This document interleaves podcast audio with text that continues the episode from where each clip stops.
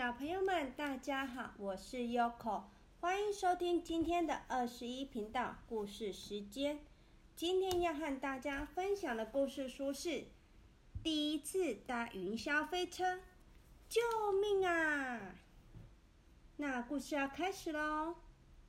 小鱼双手冷湿，紧紧抓着妈妈的大手，张嘴抬头盯着高高高高的地方。那里有只老鼠，刚从大猫嘴里逃出来，正没命的往好陡好陡的山丘上爬去。撑到山顶，另一边山坡竟然像溜滑梯一样溜溜的，害它直滚下去。它吓得吱吱叫，没看到前面是个险弯，在快撞到山壁时。才屁股一扭，向右急拐，结果冲力太大，差点被抛出去。小爪子得用好多力量才能紧紧抓住地面。就在他还在喘息时，发现自己冲过头，下面是深深的山崖，他进退两难的被推往山下。吓死人了！掉到山底，老鼠根本来不及反应，马上又被斜斜拉向另一座山峰。它几乎要倒栽葱了，一颗心飞出了喉头。没想到心还悬着，救命啊！身体再一次摔到谷底。咻！好险没死，老鼠松了一口气，躺了下来，却没看到自己正往大猫嘴里送去。小鱼咽下胸前一口气，它这样看着太空飞鼠已经半小时了。要上去？嗯，不要上去。要上去？嗯，不要上去。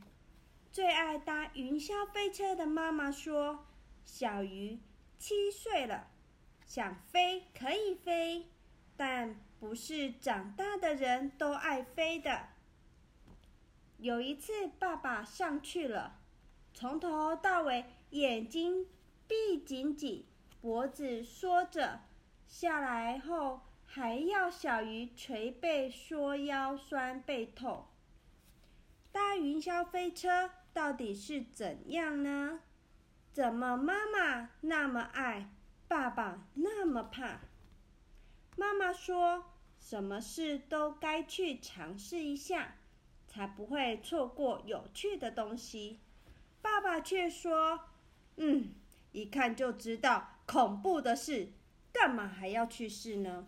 根本跟自己神经过不去啊！”吓死我了！小鱼要听谁的？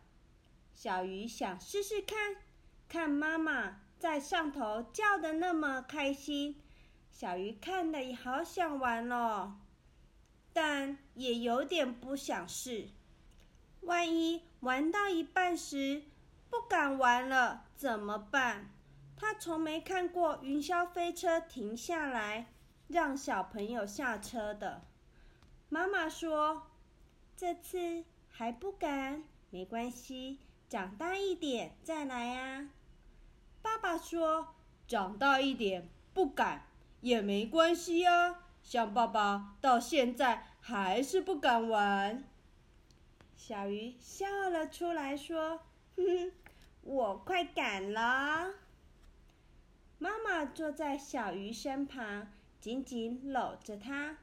小鱼牙齿在打架，全身在发抖，心脏砰砰跳的比飞车还要大声。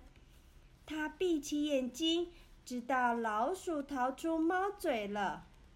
但妈妈说眼睛要张开，看着要往哪里转，才不会头晕恶心。接下来，它差点连呼吸都来不及了。一下被推往这，一下被抛到那，忽高忽低转来转去。在最高处，他听到妈妈说要咻咻了。到自动照相机前，妈妈说双手要举高高。但小鱼什么也没有做，只听到风嗖嗖从耳边过去，张着眼珠子，脑袋和心一起都快掉出去了。就在他找到声音要尖叫时，云霄飞车进到了谷底。小鱼愣了一下，嗯，结束了，嗯，结束了。哇，小鱼，你真的敢耶！你比爸爸还要棒哦！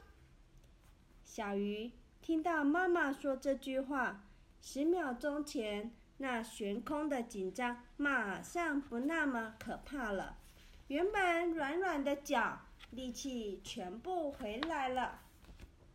他拉拉妈妈的手，说：“嗯。”妈妈，好刺激哦！我们再去搭一次吧。